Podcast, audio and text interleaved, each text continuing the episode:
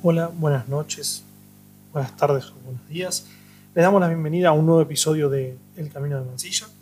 Hoy vamos a hablar sobre Sarmiento y particularmente en su libro Facundo, Civilización y Barbarie del año 19, perdón, 1845.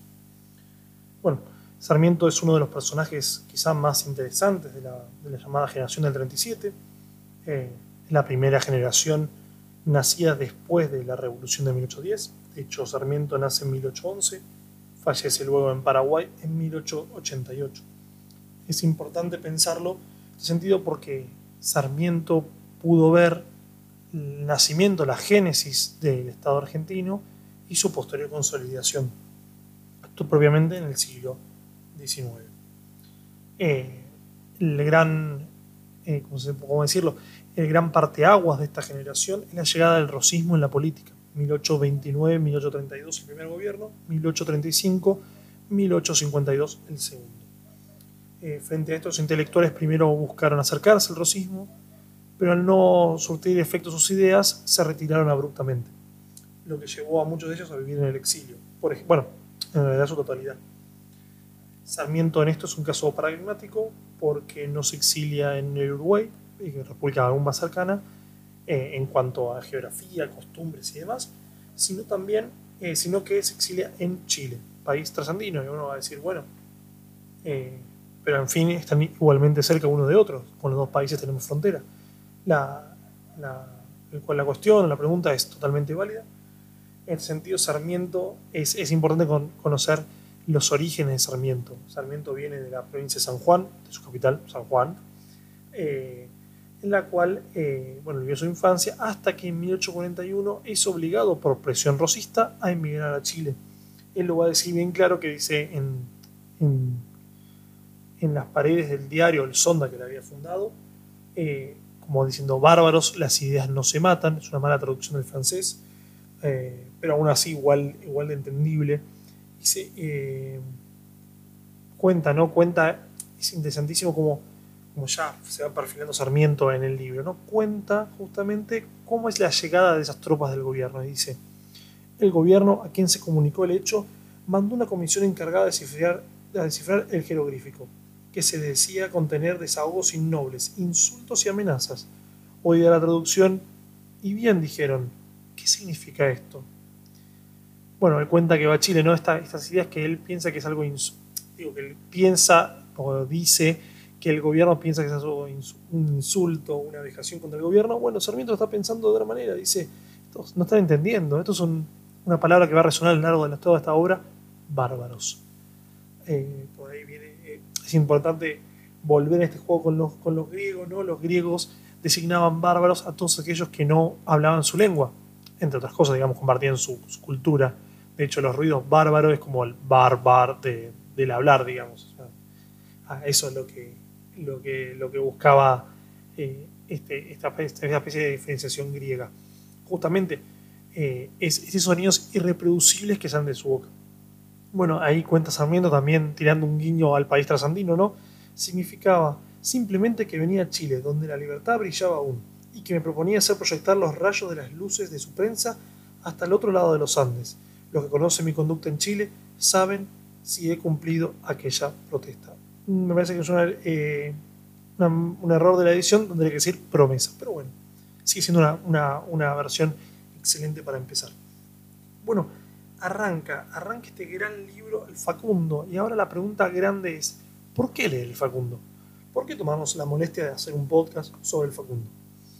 En mi opinión, el Facundo junto a otros dos grandes libros forman el tríptico, eh, o eh, el trío, el gran trío de la literatura nacional podríamos pensar el Facundo, producido en 1845, las dos partes de, del, del Martín Fierro, las aventuras del, gaucho Martín Fierro, tanto la idea como la vuelta, entendido como un, todo complejo, eh, y todo complejo y, y, perfecto, digamos, es un libro perfecto.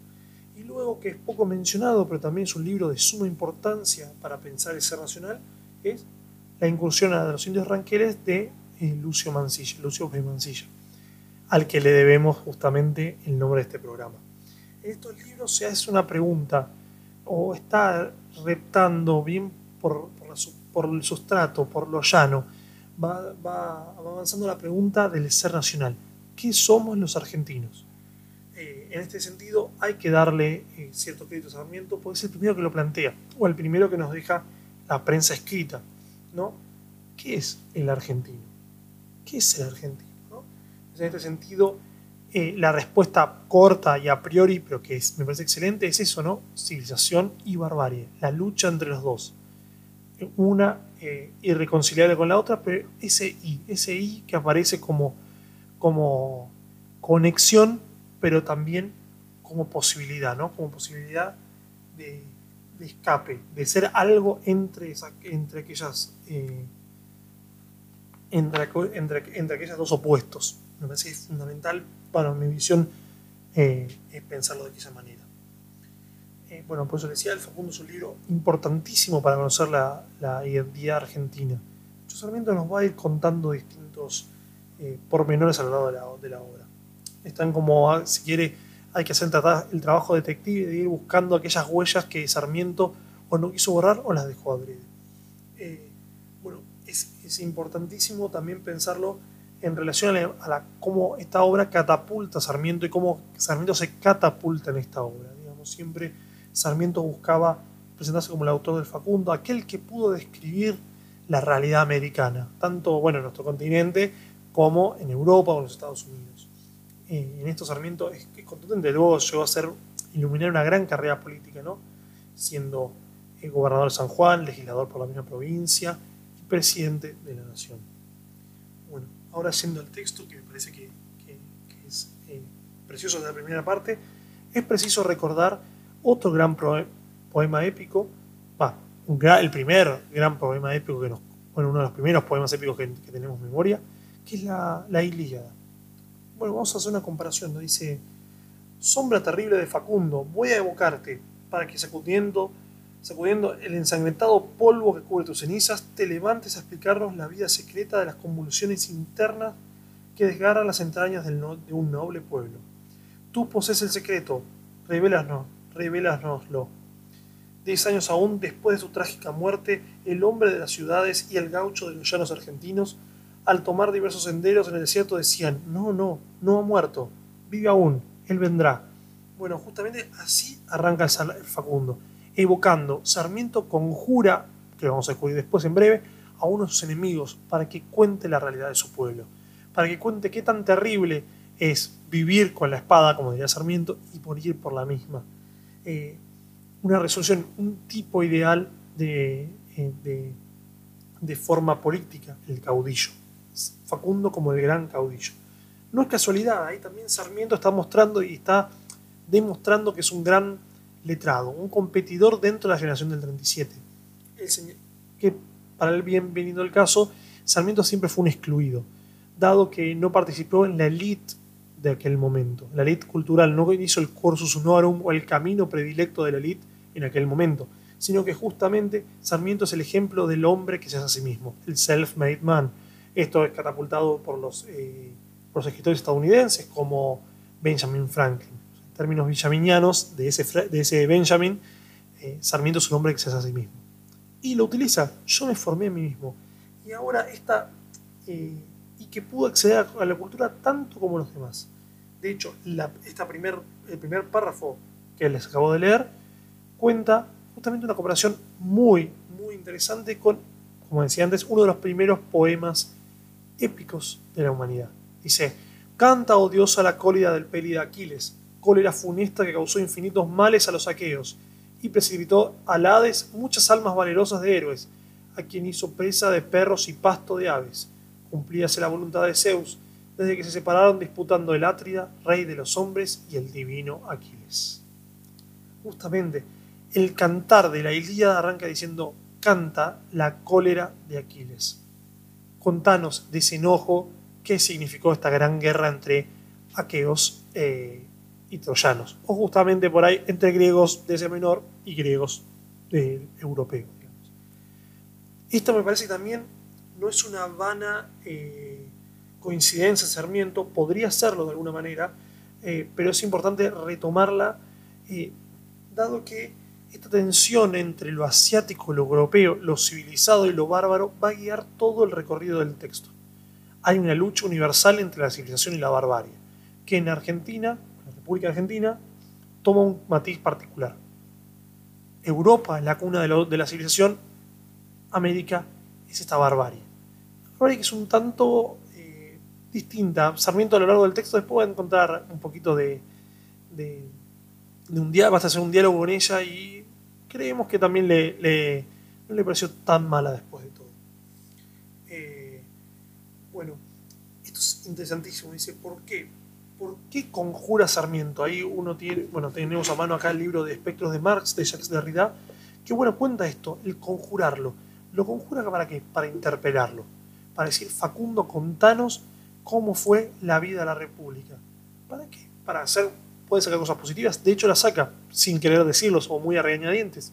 Pero al mismo tiempo, para alzarse a él como conocedor, es aquel que contempló, eh, que pudo invocar el espíritu de Facundo para comentar la, vida de la época, y también, eh, y también para hacer la crítica.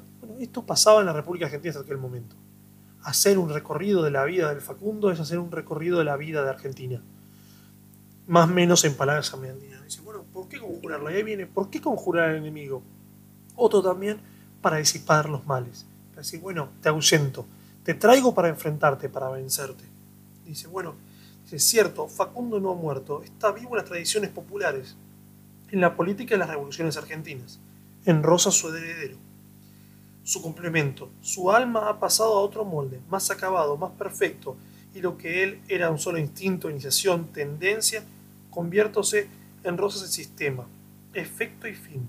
La naturaleza campestre, colonial, bar y bárbara cambióse en la metamorfosis en arte, en un sistema y en política regular capaz de presentarse a la faz del mundo, como el modelo de ser de un pueblo encarnado en un hombre, que ha aspirado a tomar los aires de un genio que domina los acontecimientos, los hombres y las cosas. Justamente, bueno, dice, aparece esto, Rosas, eh, Rosas como la culminación de Sarmiento, y justamente Rosas como el culminador de la Confederación Argentina. Su segundo gobierno se vio un periodo de estabilidad, marcado por algunas revoluciones eh, e invasiones de potencias extranjeras, eh, pero bueno, es un gran paso, digamos, eh, en cuanto a la consolidación nacional. En ese sentido, Rosas logra perfeccionar el sistema de, de Facundo. Siempre injusto igual, no es algo bueno, que interesante, que bueno, que Sarmiento no lo celebra, al contrario, lo ve como un castigo. Pero bueno, es la fase superior de ese tipo de castigo, de ese tipo de mal gobierno, de esa tiranía. Dice, Facundo provinciano, bárbaro, valiente y audaz, fue reemplazado por Rosas, hijo de la culta Buenos Aires, sin serlo él. Por Rosas falso, corazón helado, espíritu calculador, que hace el mal sin pasión y organiza lentamente el despotismo con toda la inteligencia de un Maquiavelo.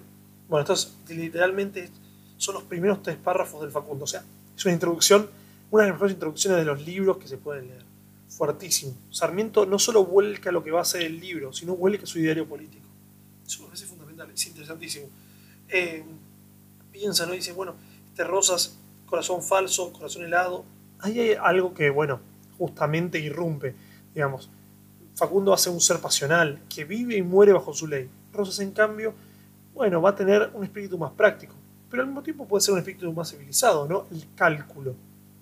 El cálculo como herramienta en la política no tiene nada que ver con las pasiones, al contrario, es la abstracción de ellas, muchas veces con cinismo, ¿para qué? Para poder vencer.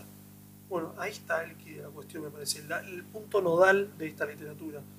Eh, eh, y justamente Sarmiento empieza a nutrirse de, de, toda esta, de todo este acervo. Es importante, para mí en este sentido, para nosotros en este sentido, pensarlo como eh, como bueno, esta transformación entre unos, entre el paso de Sarmiento, de, perdón, Facundo a Rosas, esta perfección en la maldad. y hay algo esto que también lo va a tratar, si se quiere, en Sociabilidad, capítulo 7, que, no, que muestra ¿no? bueno, la diferencia de la sociedad entre, por ejemplo, Córdoba y Buenos Aires. Rosas es hijo de Buenos Aires, donde es el faro de la civilización, nace y se engendra la barbarie. En esto o sea, se fortifica la, la, barbarie. Sarmiento va a hacer un recorrido paralelo cómo es llamada la barbarie a pelear. Pero al mismo tiempo va a contar, va a dejar algunos rastros de que la barbarie, al fin y al cabo, también tiene en su primer momento una alianza con la, con la civilización. Lo veremos adelante. En este sentido, bueno, para continuar, si, si no, la voz no lo permite, es interesante ver cómo se posiciona Sarmiento también. ¿no? Sarmiento dice, América Latina eh, necesita un Tocqueville. Tocqueville que había desarmado los secretos de la, de la democracia estadounidense. Eh, esta, Sarmiento dice, quiero ver qué pasa, quiero ver cómo es mi pueblo. Dice, eh, la América del Sur en general y la República Argentina en particularmente, perdón, sobre todo, le ha hecho falta un Tocqueville que, que premunido del conocimiento de las teorías sociales como el viajero científico de barómetros, octantes y brújulas, viniera a penetrar en el interior de la vida, nuestra vida política, como un campo vastísimo y aún no explorado ni descrito por la ciencia, y revelarse a la Europa, a la Francia tan ávida de fases nuevas de la vida de la vida de las diversas posiciones de la humanidad, este nuevo modo de ser, que no tiene antecedentes bien marcados y conocidos. Hubiese entonces explicado el misterio de esta lucha obstinada, que despedaza aquella república. Hubiese clasificado distintamente los elementos contrarios, invencibles que se chocan, hubiese asignado su parte a la configuración del terreno y a los hábitos que ella engendra, su parte a las tradiciones españolas y la conciencia nacional, inicua, plebeya, que han dejado la Inquisición y el absolutismo hispano. Bueno, justamente lo que hace en un primer momento Sarmiento es deslizar que esta lucha, este conocimiento, este nuevo ser social, no nació en América, sino que viene, o sea, sí, nace en América, pero tiene una herencia hispánica, la parte menos civilizada de Europa en términos de pasamiento, dice. Además, en un viaje relata, fui a España y luego entré a Europa. Bueno, es también muy interesante para los, los viajeros de, bueno, de la actualidad. Dice, ¿no? Justamente, eh, el problema de España europea no podrá resolverse examinando minuciosamente la España americana, como por, su, por la educación y hábitos de los hijos se rastrean las ideas y la moralidad de los padres, que no significa nada para la historia y la filosofía, esta eterna lucha de los pueblos hispanoamericanos, esa falta supina de capacidad política e industrial que los tiene equívocos revolviéndose sin norte, sin norte fijo, sin objeto preciso, sin que sepan por qué no pueden conseguir un día reposo, ni que, mango ni que mano enemiga los, los echa y empuja al torbellino fatal que los arrastra, mal de su grado y sin, mal de y sin que le sea dado sustraerse la maléfica influencia. Bueno, ahí va de vuelta, ¿no? Esta herencia, esta condena hispánica que parece no romperse en los pueblos. Los pueblos americanos necesitan las ideas europeas, necesitan, según Sarmiento, la civilización. Eh, esto es muy interesante porque en, la, en la carta prólogo de, la edición de 1851, previa a la batalla de Caseros, de 1852, eh, se encuentra, se da la autoconciencia de Sarmiento. Porque en esta, eh, porque lo que dice Sarmiento es, hace una reparación del texto, dice, pero este texto tiene faltas, pero justamente es por la presión del momento, este es un texto político. Ahora bien, muchos podrían criticar y decir, bueno, Fede, ustedes lo que están haciendo es criticar directamente, o sea, tomar por literatura nacional algo que es un, un, libro eh, profundamente político, un panfleto político hecho para la guerra, hecho en el cisma de la, eh, de la vida argentina. Puede ser como El Matadero, eh, La Refalosa, La Cautiva, otros libros que también fueron apareciendo en esa época. ¿Cuál es la diferencia de Sarmiento? Es el primero que pone en evidencia el ser racional. Esa tensión, Facundo, civilización y barbarie, explica la tensión, la tensión originaria de la vida americana y por ende de la vida argentina por eso es fundamental. Por eso, a diferencia de nosotros, que solamente considero yo, allá de, su importancia en la literatura, como un, como un ejemplo de lucha entre un bando y el otro. Está destinada únicamente a eso. En cambio, el Facundo deja rastros para, algo superior, lo trasciende. Es digamos, como eh, dar cuenta, digo, si las cicatrices marcan nuestro, eh, nuestro crecimiento, tanto eh, en el cuerpo como en la mente, en el, espíritu, digamos, el Facundo presenta eso, es como una espada de doble filo, corta y es cortada. Digo, corta tanto, corta al enemigo y corta al que la porta. Es una, una, explicación rara para un arma de doble filo, pero justamente va por eso, al cortarse los dos, la sangre se mezcla. Hay una sangre en el I, hay una sangre americana, una sangre que no es de la civilización, que no es de la barbarie, es lo eminentemente argentino. Es una, es una hipótesis y construcción eminentemente personal y del grupo del Camino de Mansilla, pero pensamos en sostenemos de esa, de esa manera, que, que por este lado hay que leer al Facundo. Si no, nos vamos a quedar en las tensiones, civilización y barbarie que tanto mal hicieron nuestro país y que tanto mal le hacen. Digamos, me parece que nos parece que hay una, una mala lectura de este gran texto, o sea, quedarnos en la parte meramente política y no en la parte de la trascendencia de las ideas que pueden explicar, lejos de, de, seguir el conflicto, de perpetuar el conflicto, resolverlo. En vez de buscar la situación y la barbarie en nuestra historia, centrarnos en el I. En esa parte que es común a los dos y que es lo eminentemente americano, lo eminentemente nacional. Por eso, eh, acá nos gusta decir que Sarmiento da, a nuestro entender, eh, el, paso incorrecto en la, el paso incorrecto en la dirección correcta. Bueno, Sí, hay que preguntarse por la nacional. La conclusión a nosotros no nos parece la mejor, pero de alguna manera eh, está dando ese paso. Da dice, bueno, vamos a pensar lo argentino. Bueno, después a nosotros, queda en cada uno, lo personal, no, no, no comulgamos. Pero es interesante el planteo. Y eso es totalmente meritorio de Sarmiento. Bueno, ahí dice el momento de la conciencia. ¿Cómo es este texto recibido? Nacido en 1845, ¿no? Seis años después, dice Ensayo revelación que el Facundo dice, eh, eh, consagrole mi caro amigo, estas páginas se vuelven a ver la luz pública, menos por lo que ellas valen que por el conato de usted de amenguar con sus notas los muchos lunares que afean la primera edición. Ensayo y revelación para mí mismo de mis ideas. El Facundo adoleció de los defectos de un fruto de la inspiración del momento, sin auxilio de documentos a la mano, ejecutada no bien era concebida lejos del teatro de los sucesos y con propósito de acción inmediata y militante. Tal como era mi pobre librejo, ha tenido la fortuna de, hallar en aquella tierra cerrada a la verdad y a la discusión lectores apasionados, y de, de, mano, de mano a mano deslizándole furtivamente, guardando en algún secreto escondite para hacer, para hacer alto de sus peregrinaciones, emprender largos viajes y ejemplares por centenas. Llegar alejados y despachurrados al de puro leídos, hasta Buenos Aires, a las oficinas del pobre tirano, a los campamentos del soldado y a la cabaña del gaucho, que hasta hacerse él mismo de las habilidades de las habillas populares, un mito como un héroe. De vuelta, el viaje digo, es una doble,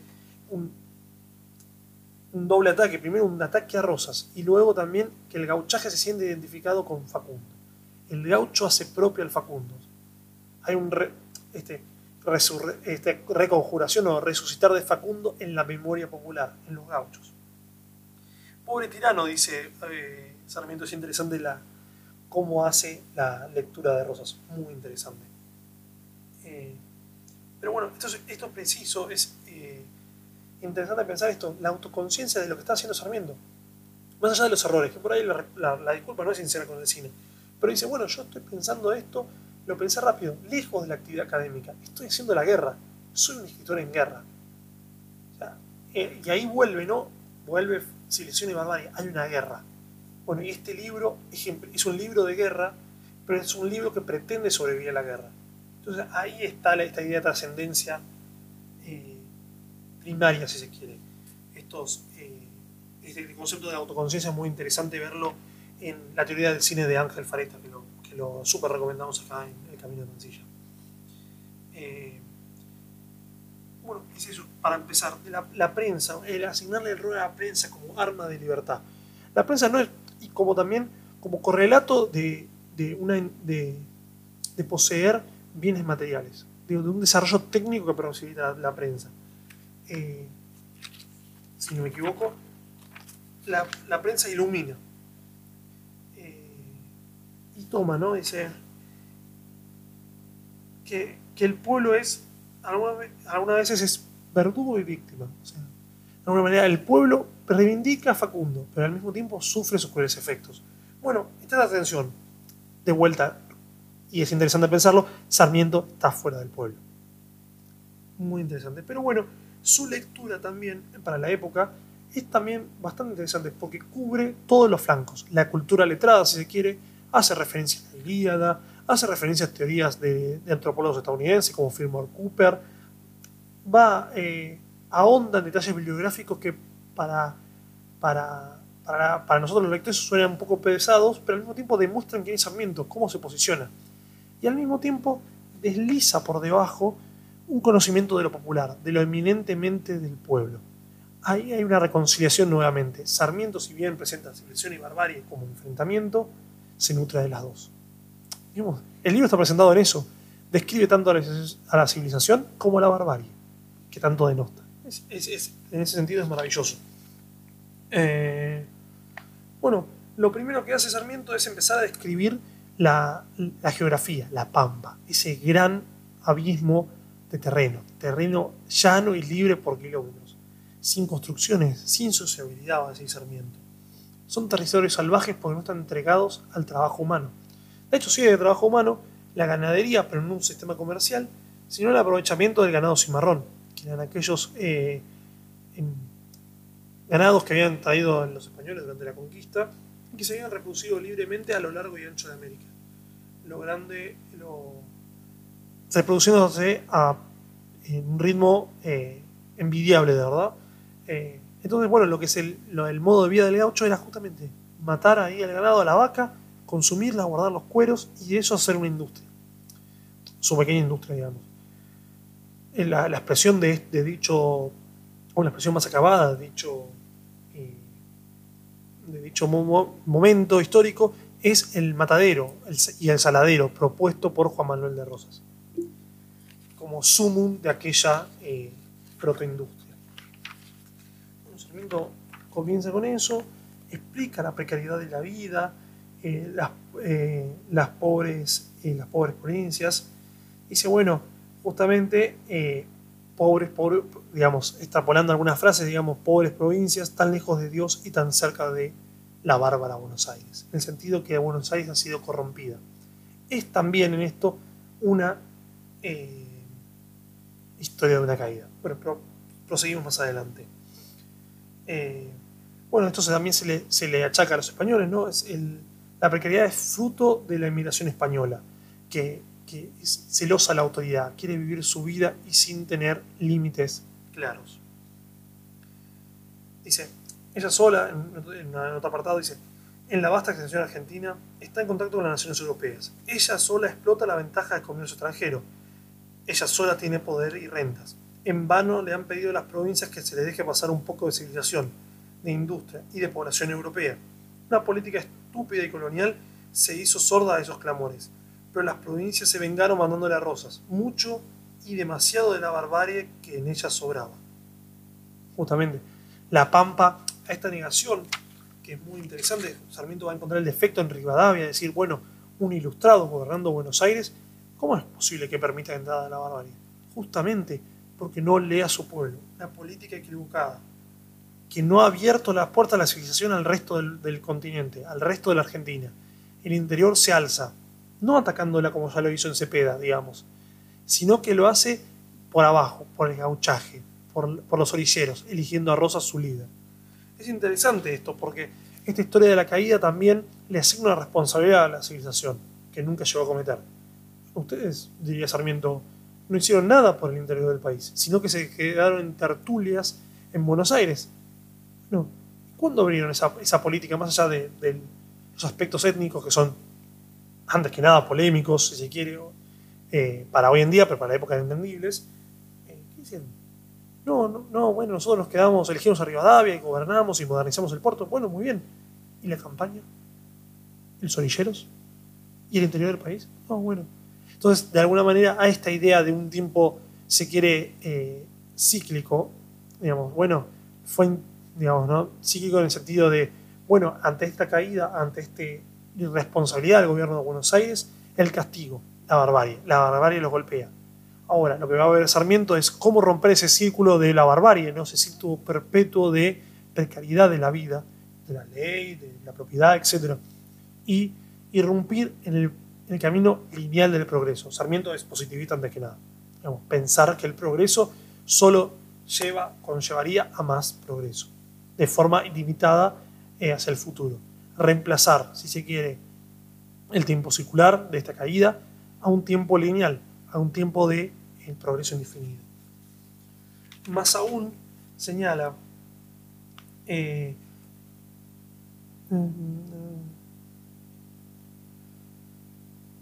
dice Buenos Aires, en lugar de mandar ahora las luces, riqueza y prosperidad al interior, mándale solo cadenas, hordas exterminadoras y tirantuelos subalternos. También se venga del mal de las provincias le hicieron, con prepararle a rosas. He señalado esta circunstancia de la posición monopolizadora de Buenos Aires, para notar que hay una organización del suelo tan central y unitaria en aquel país que aunque Rosas hubiera gritado de buena fe federación o muerte, habría conducido a un sistema unitario que hoy ha, establecido. Nosotros, empero, queríamos la unidad de la civilización y en la libertad. Se nos ha dado la unidad en la barbarie y en la esclavitud. Bueno, los opuestos. Ahí está. Sarmiento siempre va a jugar con estos opuestos. Siempre él tira parado de la civilización. Pero Sarmiento, en ese sentido, no pertenece. A priori no pertenecería, porque aparece, él sería hijo de un burgo empobrecido de una provincia periférica en aquel momento, eh, con todo el aprecio que nos merece la, bella ciudad de San Juan y su bella provincia. Eh, pero en su mismo relato queda fuera, queda por fuera de todo este, eh, de todo este sistema de ideas. Es también él diciendo, bueno, qué bueno que en castigo en buena hora, lamentablemente les mandaron a Rosas pero al mismo tiempo, qué suerte que está Sarmiento, que estoy yo. Eh, bueno, es muy interesante esa lectura bueno, la que nos, gusta hacer en el Camino de Mancilla. Dice, ¿no? Justamente hay una clasificación al estilo eh, marxista o también positivista de la historia. En etapas, la humanidad se desenvuelve en etapas. Eh, dice, la vida primitiva de los pueblos, la vida eminente bárbara, bárbara y estacionaria, la vida de Abraham, que es la del beduino de hoy, asoma los campos argentinos, aunque modificada por la civilización de modo extraño. Ojo, esta, esta, eh, esta vida bárbara está afectada. Eh, muestra algo, la civilización, si quiere, si quiere, cambia su órbita. No es una media barbarie, hay un centro civilizatorio, hay centros de, civilización en América. Eh, dice, bueno, acá no hay, no, hay, no hay, a diferencia del feudalismo, no hay castillo, no hay señores feudales, pero sí se levanta el poder, si el poder se levanta en el campo, es momentáneamente, es democrático, ni se, ni se hereda ni, se, ni puede conservarse, por falta de montañas y posiciones fuertes. De ahí resulta que aún la tribu salvaje de la Pampa está organizada mejor que, que nuestras campañas para el desarrollo moral. ¿Por qué? La vida ya hay una una experiencia democrática. Está bien, no es perfecta, es de las barbaries, pero puede ser utilizada como sustrato para una democracia plena eh, bajo la civilización. Ojo, ya ese argumento empieza a mostrar que no, es, no son dicotomías, sino que, bueno, de alguna manera se complementan y hacen al pueblo. Esta lucha entre estos dos principios opuestos termina y va guiando un desarrollo autónomo, que ahí es donde la crítica que hay en Sarmiento dice, no se explora ese desarrollo autónomo, sino que esto serviría en una teleología, en un camino ya prefigurado eh, a, a, un momento civilizatorio más uniforme, a, a nuestro entender, digamos. Bueno, en ese sentido, ahí terminó el, capítulo 1, la comparación justamente de las llanuras asiáticas, la antigüedad de la vida. Se compara con los calmucos, tártaros cosacos, beduinos. Modo de vida con un sin derecho solo triunfa la fuerza. Ah, es interesante ver el orgullo del habitante de las Pampas, el no ser dominado, la resistencia férrea a la autoridad.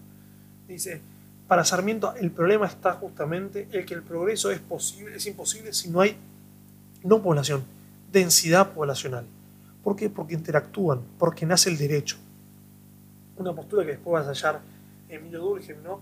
que, se, que el grado de desarrollo de las sociedades está implícitamente liderado por la especificación del derecho. ¿Por qué?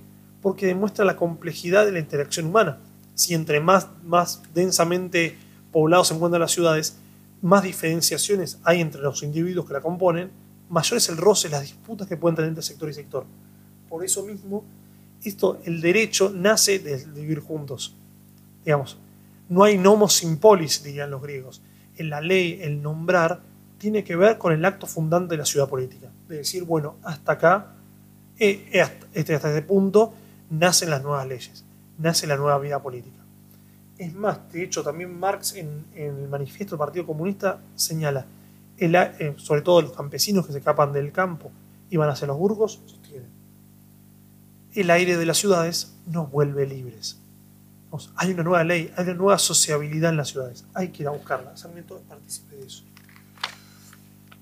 Eh, originalidad, bueno, el capítulo 2 se dedica a los caracteres argentinos, señala sobre todo eh, la lucha entre la civilización europea y la barbarie indígena, entre la inteligencia y la materia, lucha impotente en América, que da lugar a las ideas tan peculiares, tan características y tan fuera del círculo de ideas en que se ha educado el espíritu europeo, porque los resortes dramáticos se vuelven desconocidos fuera del país donde se toman, los usos sorprendentes y sus originales caracteres. Bueno, somos un caso sui generis para Sarmiento, digamos, de alguna manera.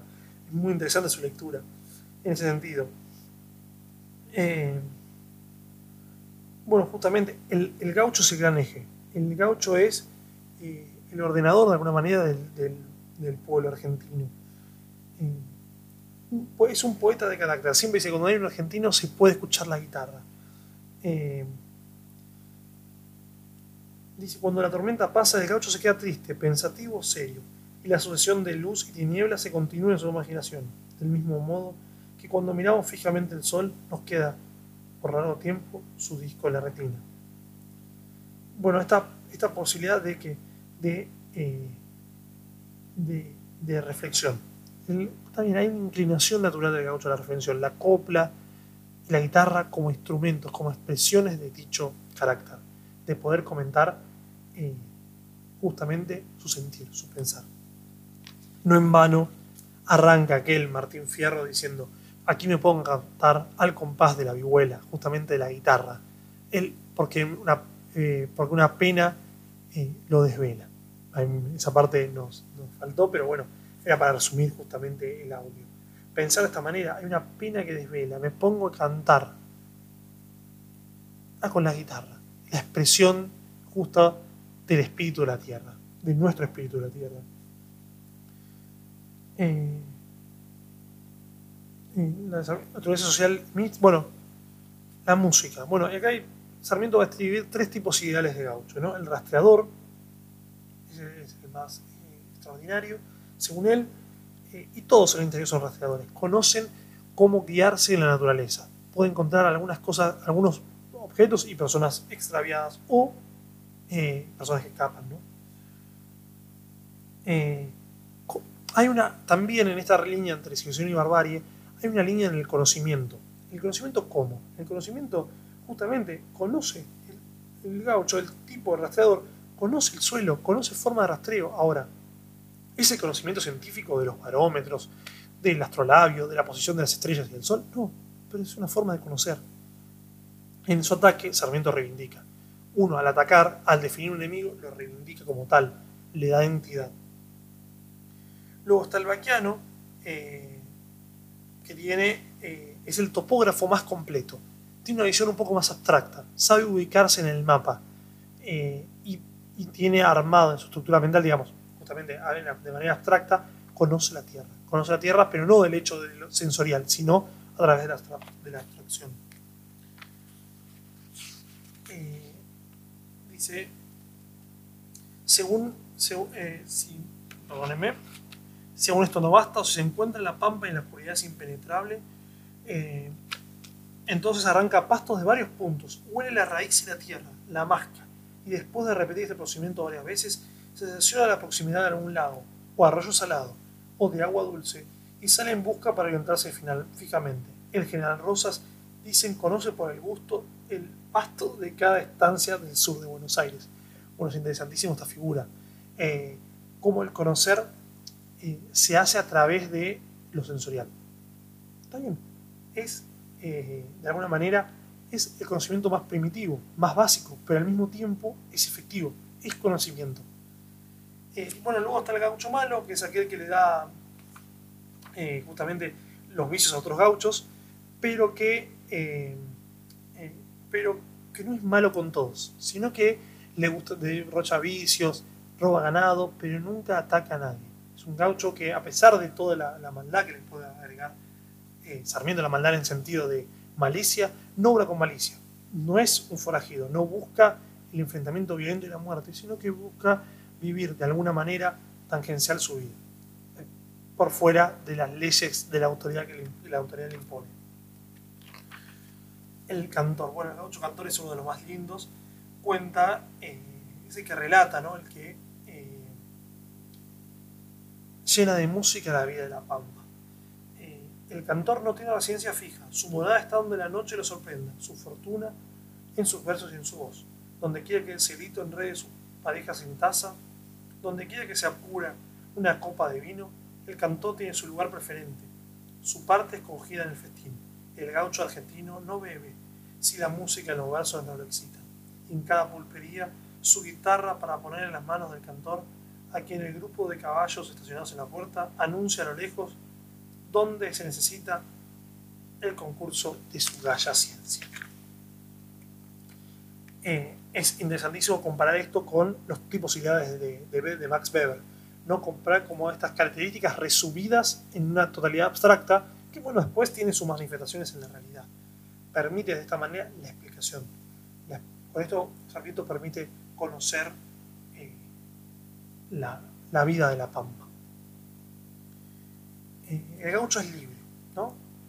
Eh, lo que moverse es libertad y no tener una residencia fija, rompe con, la idea de, eh, de apropiar el terreno y justamente generar eh, una densidad poblacional. Es pastoril, vive con el viento, vive libre. Es, interesantísimo la, postura de, Sarmiento y cómo describe, cómo hace esa, esa, esa lectura del gaucho.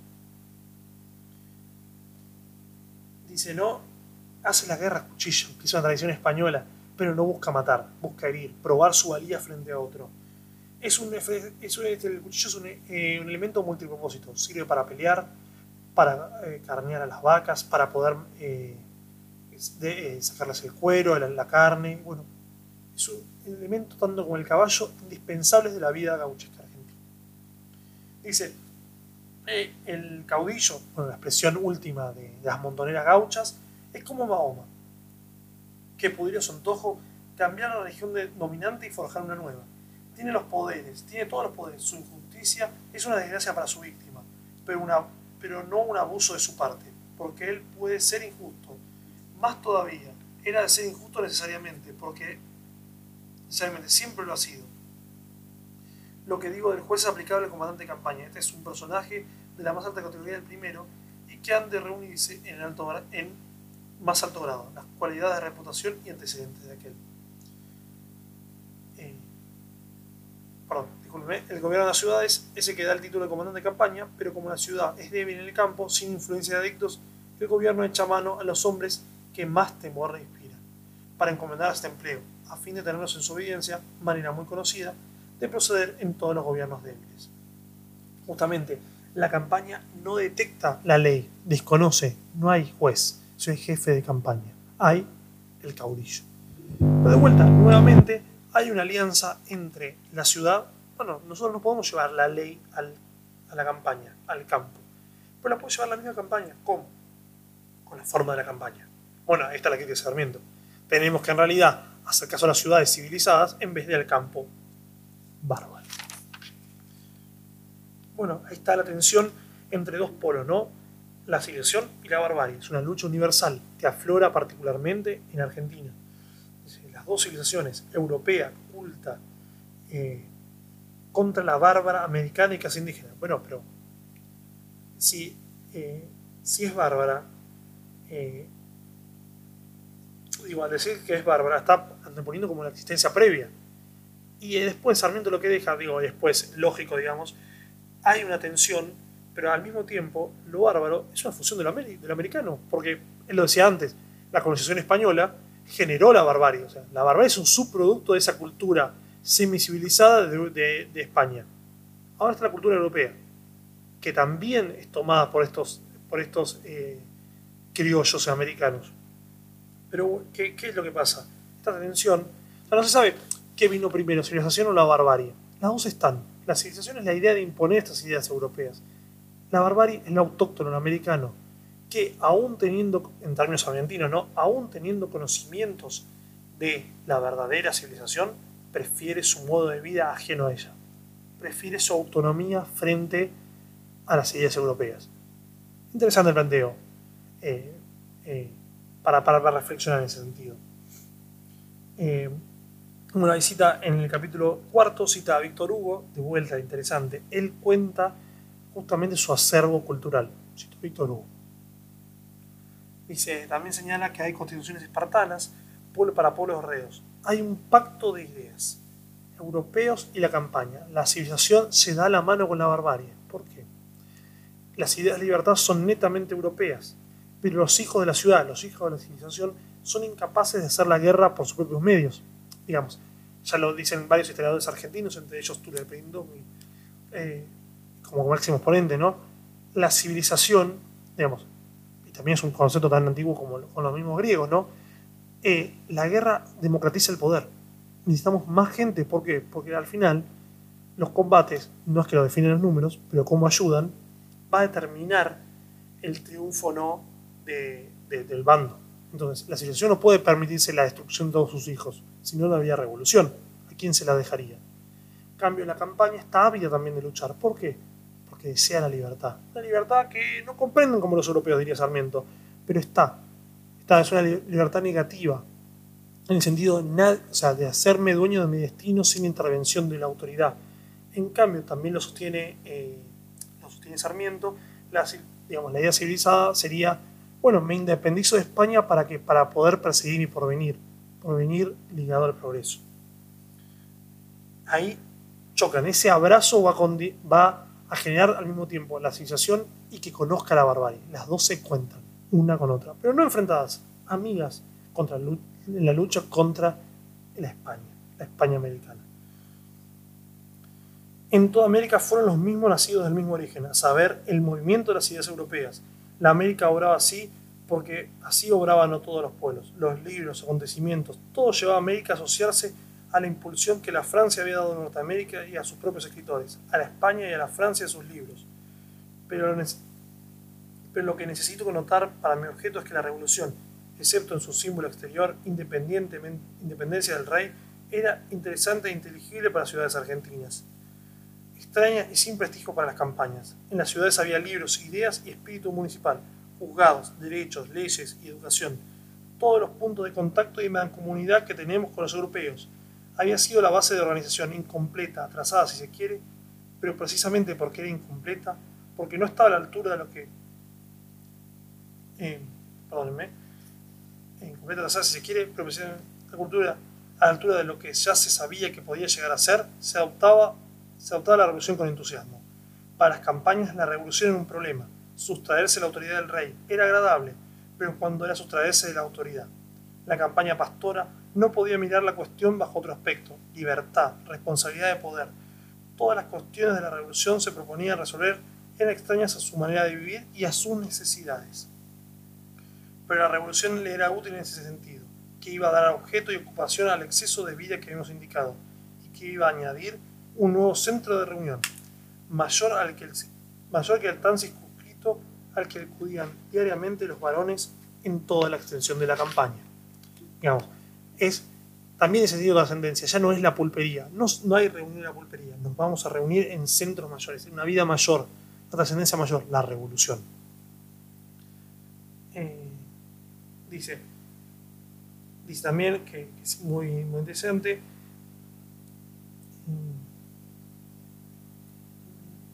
Bueno, compara el primer caudillo, que es Artigas, el caudillo eh, eh, uruguayo que logra generar la, la Liga de los Pueblos Libres y él se, suma como su protector, eh, va a ser tanto odiado por Buenos Aires como el Imperio del Brasil, lo que va a llevar a su después eh, derrota y persecución. Pero bueno, este principio del, del, gaucho, ¿no? El gaucho y la barbarie tomando el terreno, el territorio, la civilización.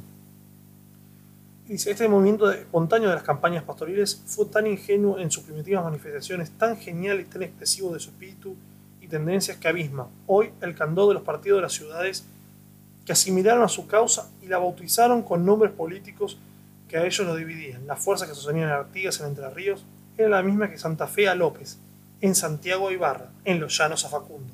El individualismo constituía su esencia, el caballo su arma exclusiva, la pampa inmensa su teatro su teatro. Las sordas beduinas que hoy importunan con su algar, algaraza, al, algazara y sus depreciaciones en las fronteras de Argelia dan una idea exacta de la montonera argentina, de que se había servido hombres sagaces o malvados insignes. La lucha de la situación y la barbarie en la ciudad, de la ciudad y el desierto existe hoy en África. Los mismos personajes, el mismo espíritu, la misma estrategia indisciplinada entre la horda y la montonera masas inmensas de jinetes que vagan por el desierto, ofreciendo combate a fuerzas disciplinadas de las ciudades. Si se sienten superiores en, fuerzas, disipándose, si se sienten superiores en fuerzas, disipándose como las nubes de cosacos, en todas direcciones, y si el combate es igual siquiera, para reunirse de nuevo, caer improviso sobre los que duermen, arrebatar a los caballos, matar a los rezagados, y partidas avanzadas, presentes siempre intangibles por su falta de cohesión, débiles en el combate, pero fuertes e invencibles en la larga campaña. En fin, las fuerzas organizadas, el ejército sucumbe diezmado por los encuentros parciales, las sorpresas, la fatiga, la, extenuación. Poderoso enemigo, si se quiere, la, la, la montonera gaucha. La barbarie tiene su ciencia y muchas veces es superior a la de la civilización. La guerra civilizada no tiene comparación con la barbarie porque desconoce el terreno. Está formado por gauchos vaquianos, por gauchos rastreadores, que se unen, también pueden ser derrotados individualmente, pero en conjunto, en su acción organizadamente desorganizada, logran vencer a las tropas de la afamada civilización. Eh, como mencionamos, la lucha corre todo el globo. Artigas en América, Rosas en América, África, el norte de África, eh, los tártaros, se vuelve a ver la misma, la misma lucha, la ciudad contra el campo. Pero ahora ni siquiera es eso, dice Sarmiento. Ahora la campaña ha tomado eh, la ciudad. El capítulo 5 se lo dedica a la vida y la niñez de Facundo Quiroga. Es muy importante pensar esto porque dicen que, ¿por qué se llama el tigre de los llanos? Esa figura bestial, indómita, salvaje, que también es interesante, varios escritores de la tradición, como Julio Cébola, tienen en su libro Cabalgar el tigre, es el título de su libro. Es, fundamental pensar estas relaciones todo el tiempo. No porque sabiendo los visionarios, sino cómo se fueron construyendo unos y los otros. Lógicamente, digo, unos y los otros los pensamientos como tales. Lógicamente, Ébola señala al tigre como la modernidad. Y acá justamente el sentido que le hace Sarmiento es justamente lo contrario, la barbarie. En este sentido, el tigre dice que él, eh, de adolescente, mata a un tigre. También es interesante porque le da la épica de un héroe. Hay otro gran héroe eh, de la literatura eh, universal que mata a un animal, a un feroz león. Es Hércules. Heracles para los griegos, en uno de sus trabajos, mata al león de la Mea. Matar al tigre, al león, la, la idea de fuerza salvaje, indómita, es eso. O quizá vence los elementos, vence los elementos naturales. Hércules también. O mejor inventemos los, los, los, los, nombres. Hércules domina los elementos, Urquis, perdón, no, Quiroga también, Facundo Quiroga también. Eh, otro interesante es eh, cómo con su picardía eh, Sarmiento cuenta que Facundo se revela a un maestro y se escapa, lo insulta y lo golpea. Justamente, ¿por qué ha de enfrentarse el maestro? Maestro es eh, lo, fundamental de la civilización. Es la civilización. Es la, la encarnación eh, de la vida civilizada, ¿no? Cómo es eh, justamente el maestro como en su pedagogía, en su, es un propagador de la educación, un propagador de la vida en comunidad. Para eso se necesita la ciudad, se necesita la escuela. Bueno, ahí vemos que justamente Facundo está en contra de todo esto. Es enfrentado a la misma. Entonces, ya desde chiquito, su germen no hay, no hay que verlo ahora, en, la adultez, sino en la misma niñez. Bueno, en el capítulo 6 lo que va a describir eh, Sarmiento es cómo es la vida de eh, La Rioja, hay un enfrentamiento entre dos grandes familias, los, los primeros Dávila y Ocampo, eh, ¿qué hacen? Que se vivían dividiendo el gobierno de la ciudad. Se enfrentaron muchísimas veces unos con otros. Lo que lleva en un momento el gobierno de los Ocampo a llamar a Quiroga como jefe de campaña. En estas luchas intestinas de la ciudad, tal como está diciendo Sarmiento propone, bueno, tal como pasó en Buenos Aires, los enfrentamientos entre Lavalle y Dorrego llevaron a ascenso de Rosas, lo mismo pasó en La Rioja. Es la ciudad confiada en sí misma, recurre a la masa indisciplinada para Sarmiento, digamos, violenta de la, de la campaña para poder poner orden, sin saber que ese orden los va a devorar a todos. En sentido, bueno, después eh, fundamental esa cita. Luego de este derrotero, lo que va a hacer Sarmiento es comparar dos grandes ciudades, dos metrópolis, en, su momento coloniales, digamos, una sola que va a ser Buenos Aires luego. Eh, la idea de eh, Córdoba y Buenos Aires, como dos ejemplos, dos resúmenes de la vida social argentina. Por un lado, Córdoba con un sesgo español, con universidades, pero al mismo tiempo con iglesias, demostrando justamente el atraso relativo de Córdoba a las ideas europeas. ¿En qué está Buenos Aires, esta ciudad portuaria, diferencia de la Mediterránea Córdoba? Encerrada sobre sí misma y dónde? Encerrada en el corazón de la barbarie. Si hay alguna idea que también es interesante pensarlo en, relación a El corazón de las tinieblas de, de Conrad, eh, disculpen con el nombre, eh, es muy interesante porque Conrad hace el viaje en el río Congo. El río como portal de la civilización, pero al mismo tiempo como portal del mal, de la oscuridad, digamos, de las tinieblas, de lo más bajo, de la mezquindad más baja que puede caer el ser humano. El río en Sarmiento es signo de una civilización. El corazón de la barbarie late con fuerza porque no hay un río civilizatorio que lo golpee, que lo moje con sus aguas y lo lave. Ahí está el tema. En la geografía también hay un problema. Es por cerramiento de Buenos Aires, por su eh, poca adaptación a a la, altura histórica de poder llevar las luces de la civilización al interior, que el interior se venga, que la campaña en las riñas de la civilización aprovecha y se cuela. Lógicamente, el problema también es por qué tan civilizados pelean. Bueno, en esos, esos eh, harina de otro costal que Sarmiento tampoco indaga en demasía. Tampoco el objeto del libro no es no saque el fin, eso es un poco tirado de los pelos. Pero nos interesa desde el Camino de Mansilla retrucarlo y repensarlo siempre.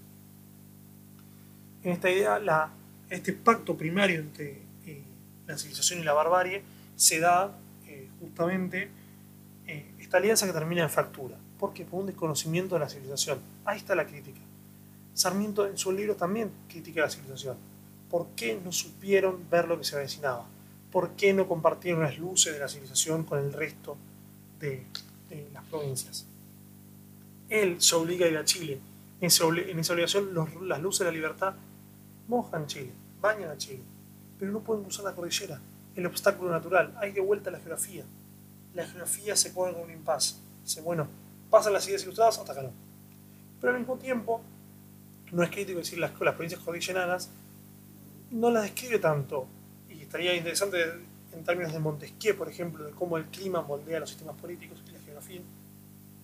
Pensarlo que son provincias agropecuarias, perdón, dedicadas a la agricultura justamente a la vendimia, a la, vid en, esta zona del Cuyo, San Juan, Mendoza. Justamente la importancia radica en ello, en pensar que eh, el gaucho era ajeno a aquellas provincias, justamente porque no podía, eh, porque estaban asentados en, la, eh, asentados en la montaña, lo que dificultaba su acceso al, al caballo, ¿no? Al, jinete. Pero lógicamente también ahí entra Sarmiento y dice, ojo, con las peleas lo dejaron entrar. Las peleas riojanas fue, signaron la derrota en la ciudad de la civilización y el triunfo definitivo de la barbarie. En ese sentido, lo que hace es una política de exfoliación. Facundo toma impuestos, recaudos símbolos que más tienen los ilustrados y que, fomenta el despoblamiento.